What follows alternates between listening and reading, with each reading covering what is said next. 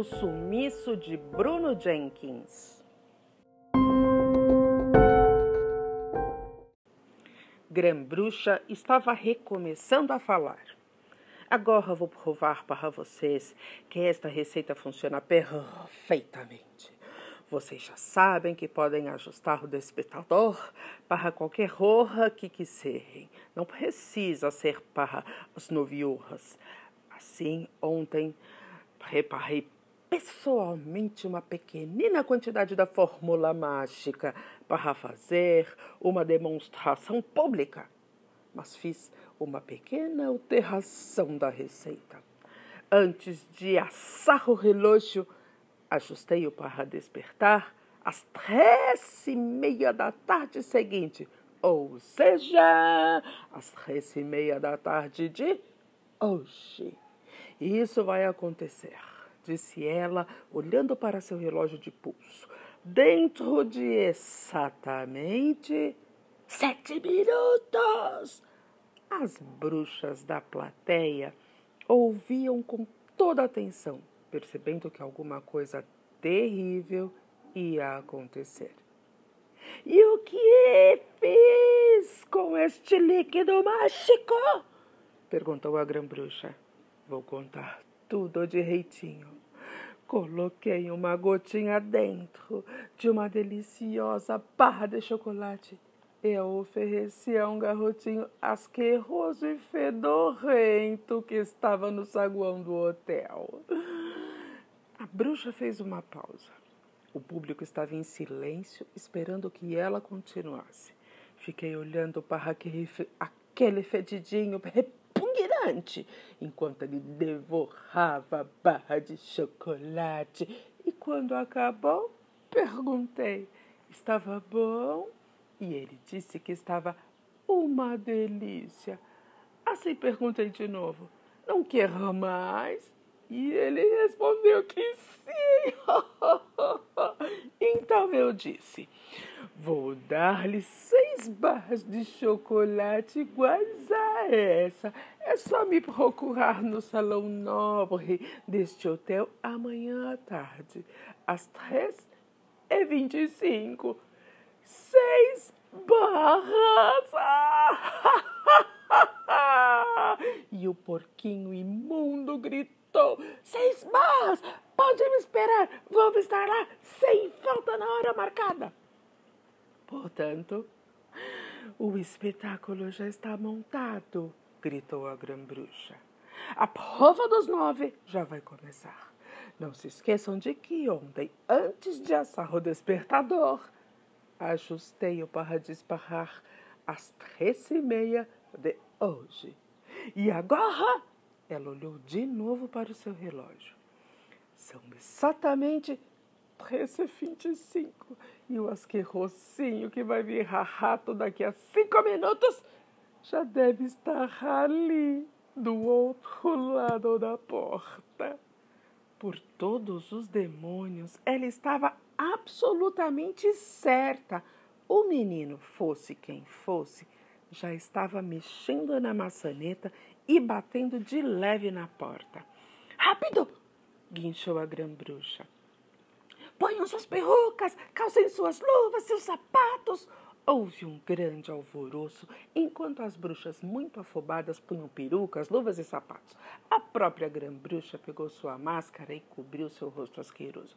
Era incrível como aquela máscara transformava.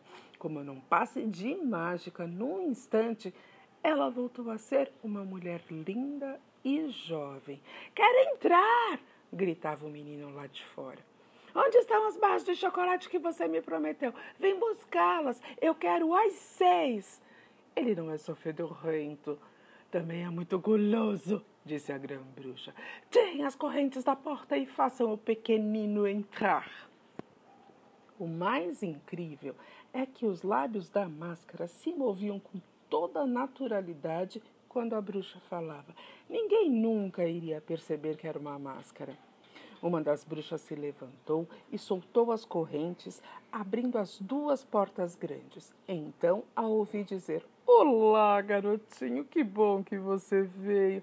Está querendo suas barras de chocolate, não é mesmo? Estão todas aqui, prontinhas para você. Pode entrar, meu querido. Um garotinho de camiseta branca, short cinza e tênis entrou no salão. Reconheci-o imediatamente. Chamava-se Bruno Jenkins e estava no hotel com os pais. Eu nem ligava para ele. Era um desses meninos que estão sempre comendo alguma coisa. Quando a gente o encontrava no saguão do hotel, ele estava com a boca cheia de pão de ló. Quando passava por ele no corredor, devorando montes de batatinhas fritas. Dava de cara com ele no jardim do hotel e era a mesma coisa. Bruno estava comendo vorazmente uma barra de chocolate e outras já apontavam no bolso de suas calças.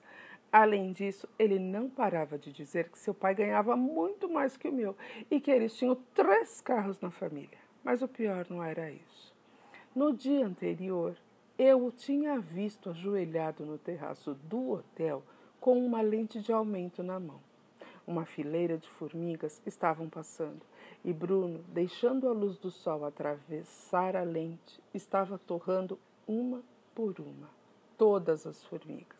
Ah, eu gosto de vê-las pegar fogo, disse ele. Isso é horrível, pare com isso, eu respondi. Vamos ver se você é capaz de me fazer parar, disse ele.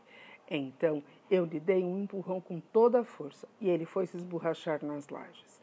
A lente de aumento se despedaçou e ele levantou gritando: Meu pai vai lhe dar uma surra por isso. E depois saiu correndo, provavelmente para ir chamar o paizinho rico. Tinha sido a última vez que eu tinha encontrado Bruno Jenkins. Embora não acreditasse muito que ele seria transformado em rato, confesso que no fundo era exatamente isso que eu estava querendo que acontecesse. Seja como for, eu não invejava nem um pouco por estar ali nas mãos de todas aquelas bruxas. Queridinho, disse ternamente a grã-bruxa lá em cima do palco. Seus chocolates estão aqui prontinhos para você, meu primeiro. Vem aqui, querido, e cumprimente todas essas senhoras encantadoras.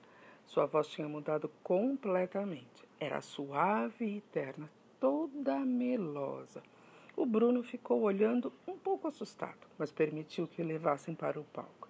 Aproximou-se da grã-bruxa e disse: Muito bem, onde estão as minhas barras de chocolate?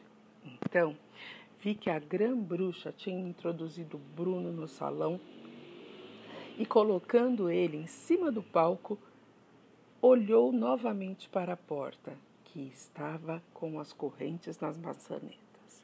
Bruno não percebeu nada. Ele só queria mesmo era pegar seus chocolates. Agora, falta um minutinho para as três e meia, anunciou a grã-bruxa. Que história é essa? perguntou o Bruno. Ele não estava com medo, mas também não estava muito à vontade. Que negócio é esse? disse ele. Pode ir me dando meus chocolates. Faltam 30 segundos! gritou a grã-bruxa, agarrando Bruno pelo braço. Bruno se soltou e olhou fixamente para ela, que por sua vez não tirava os olhos dele, sorrindo com aqueles lábios da máscara. Todas as bruxas da plateia olhavam para Bruno. Vinte segundos! gritou a, grã-bruxa. Quero meus chocolates! gritou Bruno, começando a desconfiar de alguma coisa. Dê-me meus chocolates e tire-me daqui. Quinze segundos! gritou a grã-bruxa. Será que alguma dessas loucas poderiam me dizer o que está acontecendo? disse o Bruno. Dez segundos! gritou a grã-bruxa. Nove, oito, sete, seis, cinco, quatro, três, dois, um. Zerro, chegamos ao ponto da ignição. Eu podia jurar que tinha ouvido o som de um despertador. Vi Bruno dar um salto. Saltou como se alguém lhe tivesse enfiado um alfinete no traseiro e ele gritou: Ai! Foi um pulo tão alto que Bruno foi parar em cima de uma mesinha que estava ali no palco. Lá ele ficou dando pulos, abanando os braços e berrando sem parar. Então, de repente, ficou quieto. Todo o seu corpo se impertigou. O alarme já disparou, gritou a grã-bruxa. A fórmula para fazer ratos está começando a funcionar. E ela saiu pulando pelo palco, batendo palmas com suas mãos enluvadas, e em seguida pôs-se a cantar. Essa coisinha nojenta, esse lixo imundo, esse asqueroso vermezinho vai transformar-se num segundo num adorável ratinho. Bruno ia diminuindo a cada segundo. Ele encolhia a olhos vistos Agora parecia que suas roupas estavam desaparecendo e pelos marrons começavam a crescer por todo o seu corpo. De repente, um rabo. Depois nasciam bigodinhos. Em seguida, quatro pés. Tudo acontecia rapidamente, era só uma questão de segundos. E quando vi, ele não estava mais ali. Um ratinho marrom corria por cima da mesa.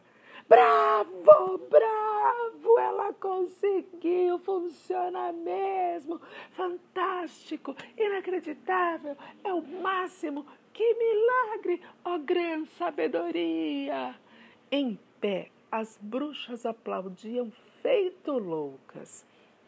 E foi então que a grã-bruxa tirou uma ratoeira de algum lugar do vestido e começou a armá-la. Não, pensei.